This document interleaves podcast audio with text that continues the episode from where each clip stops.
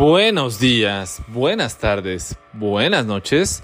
Yo soy Pavel y venimos acá después de dos semanas de estar ausentes eh, en el micrófono por ustedes. Eh, a veces pasan imponderables cuando encargas el changarro de tortas y así me pasó esta vez. Eh, no estaba mi tortero auxiliar, o sea, el Moy.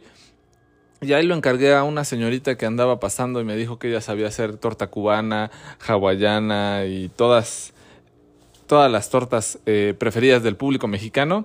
En lo que yo andaba viendo si conseguía unos boletos a Qatar. Y pues, ¿qué creen? Que aquí andamos en Qatar dándonos una vuelta para ver a la selección mexicana. Por supuesto no le tengo mucha esperanza porque pues ha jugado muy muy muy mal. Entonces contra Polonia se va a decidir todo. Eh, seguramente este audio lo van a escuchar ya después del partido. Entonces bueno, ojalá me coma las palabras. Pero no creo que le vea muy bien a México. Y pues bueno, de antemano una disculpa por no haber subido el libro hace dos, hace dos miércoles. El día del Club de los Chatulus tampoco subimos libro. Fue muy complicado este viaje. Pero ahora, eh, la semana pasada, Caro se encargó de subir unos cuentos japoneses muy buenos. Y ahora yo les traigo este libro que realmente era para hace dos semanas o para el Club de los Chatulus. Es un librazazazo de 672 páginas, que no es poca cosa tómenmelo en cuenta, de Anagrama Editorial, eh, de la argentinísima Mariana Enríquez, Nuestra parte de noche, eh, publicada en 2020, pero ganador del Premio Ralde de Novela en el 2019. Y la verdad es que estos libros son muy vastos, muy extensos, muy complejos si tú lo quieres ver. No es un libro mm, pues sencillo. Hace poco subieron una eh, revisión del no recuerdo qué periódico británico, eh, y pues esta Mariana Enríquez en Twitter dice, bueno, pues si no les gustó, pues ni modo, ¿qué le vamos a hacer, no?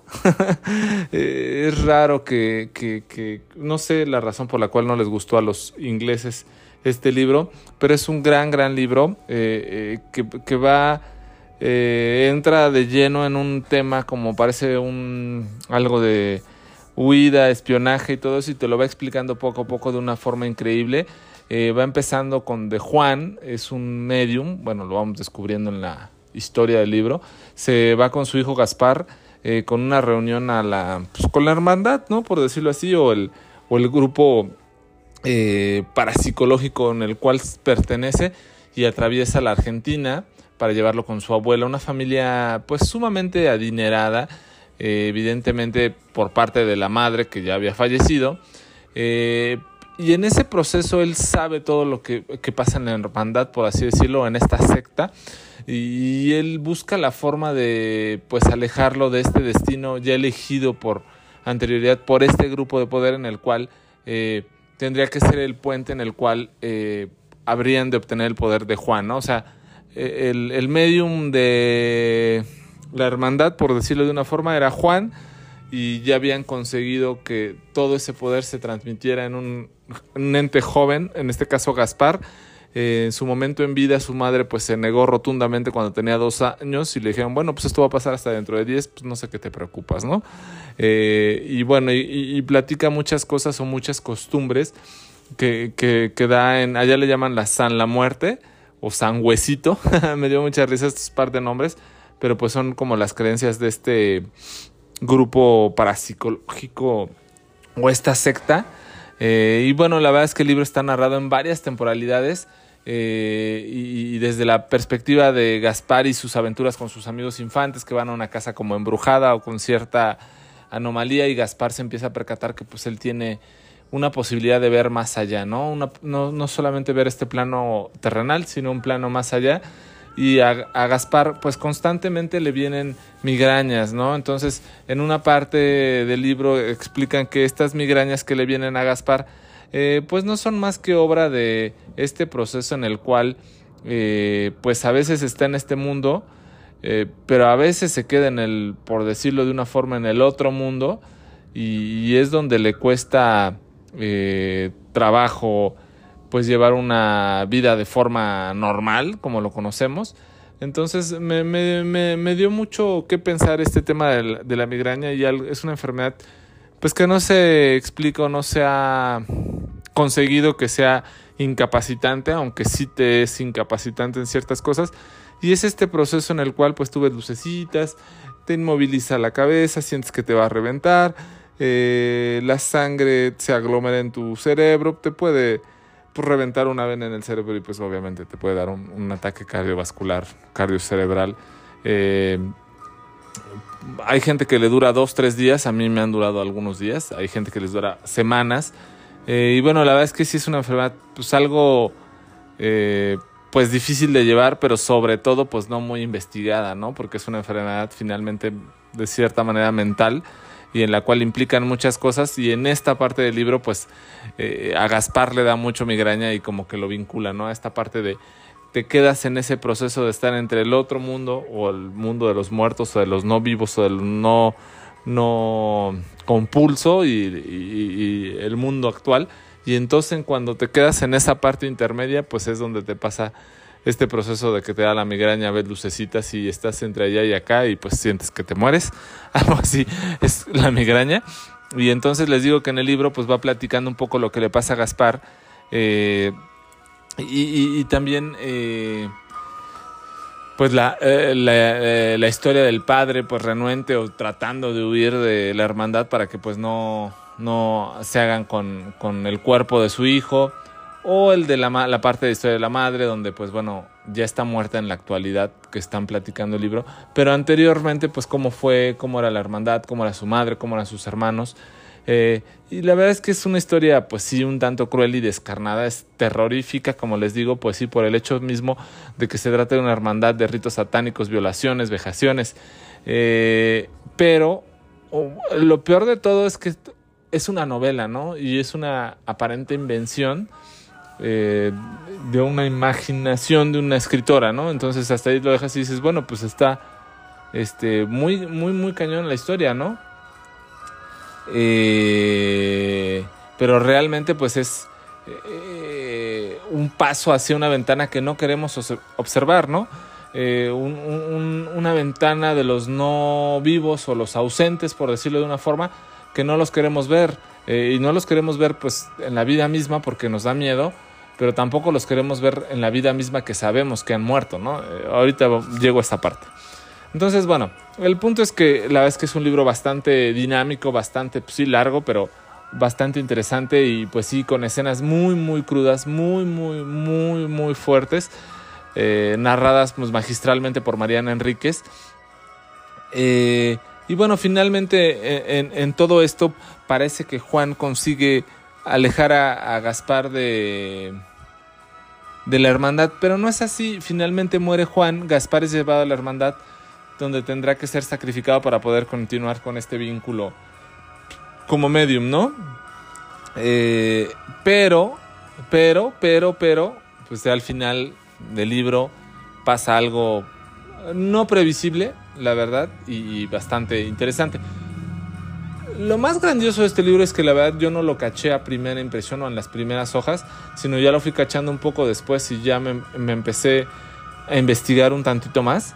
Y la verdad es que entre la historia es un poco como en su momento los libros de, de, Bolaño con los detectives salvajes, que mete un poco de, todas, las todas las muertas de Juárez. Pues aquí pasa algo así, ¿no? Eh, Mariana toma a colación eh, el, horror del pozo de Sañartú, que así le llaman, pero pues es el pozo de Vargas, una parte muy terrible y trágica de la dictadura argentina y en una cuestión periodística eh, como que lo vincula todo un poco a, la, a esta hermandad, pero realmente hace alusión a, los crímenes y a todas las eh, sacrificios que cometió esta eh, dictadura argentina en la época represiva de los 70, entre 1976 y 1983.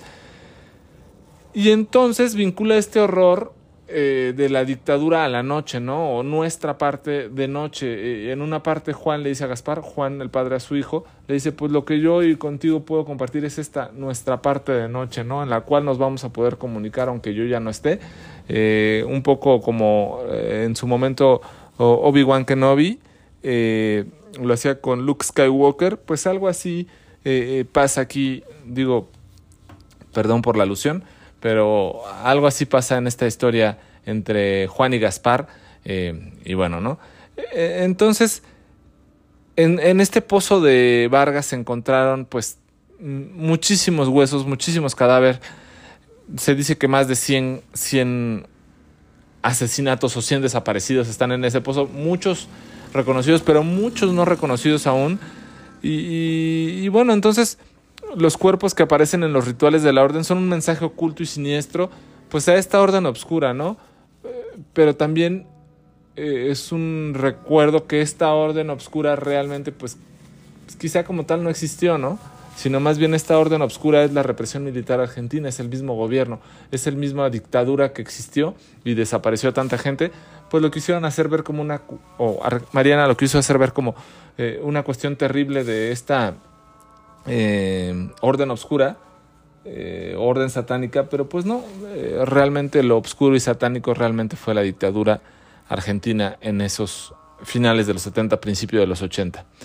Y bueno, esto pues igual si te cuesta un poquito de trabajo, tienes que investigar un tantito, pero bueno, si lo lees con calma y detenimiento lo, lo, lo alcanzas a percibir. La verdad es que es un libro muy, muy bueno. Eh, no en balde pienso que siempre los libros de anagrama muy bien editados y aparte cuando tienen un premio de por medio, pues no es, no es, no es tema menor. Pues en este caso es un gran libro con, pues, premiado por Herralde, por supuesto. Eh, aunque no le haya gustado a, la prensa inglesa, pues aquí lo traemos al libro Claroscuro para ustedes en un eh, reseña trazada del Club de los Chatulus pero pues con el gusto que siempre tiene escuchar eh, literatura fresca, eh, literatura latinoamericana, por supuesto literatura femenina, con este toque y este enfoque terrorífico y terrible que tiene en, su forma de escribir, me refiero en los temas que toca Mariana Enríquez, pero también tan histórica y tan relevante para que no acabemos olvidándonos de esta parte de la noche o de estas eh, personas que quedan en la oscuridad ¿Por qué? Pues en este caso por una dictadura eh, de un gobierno en, una, en un periodo o época de tiempo y que pues lo quiere transmutar ¿no? a, una secta satánica, pero pues realmente pues no hay más terror que luego el terror mismo que se vivió en la vida cotidiana y normal que tuvimos en una época de tiempo en nuestras vidas. Así pues, eh, muy recomendado este libro, ojalá se quieran acercar a él. Nuestra parte de noche de Mariana Enríquez en anagrama, 672 páginas. Eh, pues lo pueden encontrar eh, en la versión normal, que es en la pasta amarilla, o en la versión de bolsillo. No sé si todavía estará, pero bueno, seguro lo encuentran en cualquier librería más o menos reconocida. En Amazon está, también está en libro electrónico y hasta en audiolibro está. Pues bueno, espero que les haya gustado, les haya interesado. Ojalá se quieran acercar a él. Yo soy Pavel y ya nos estaremos escuchando por acá la otra semana. Saludos.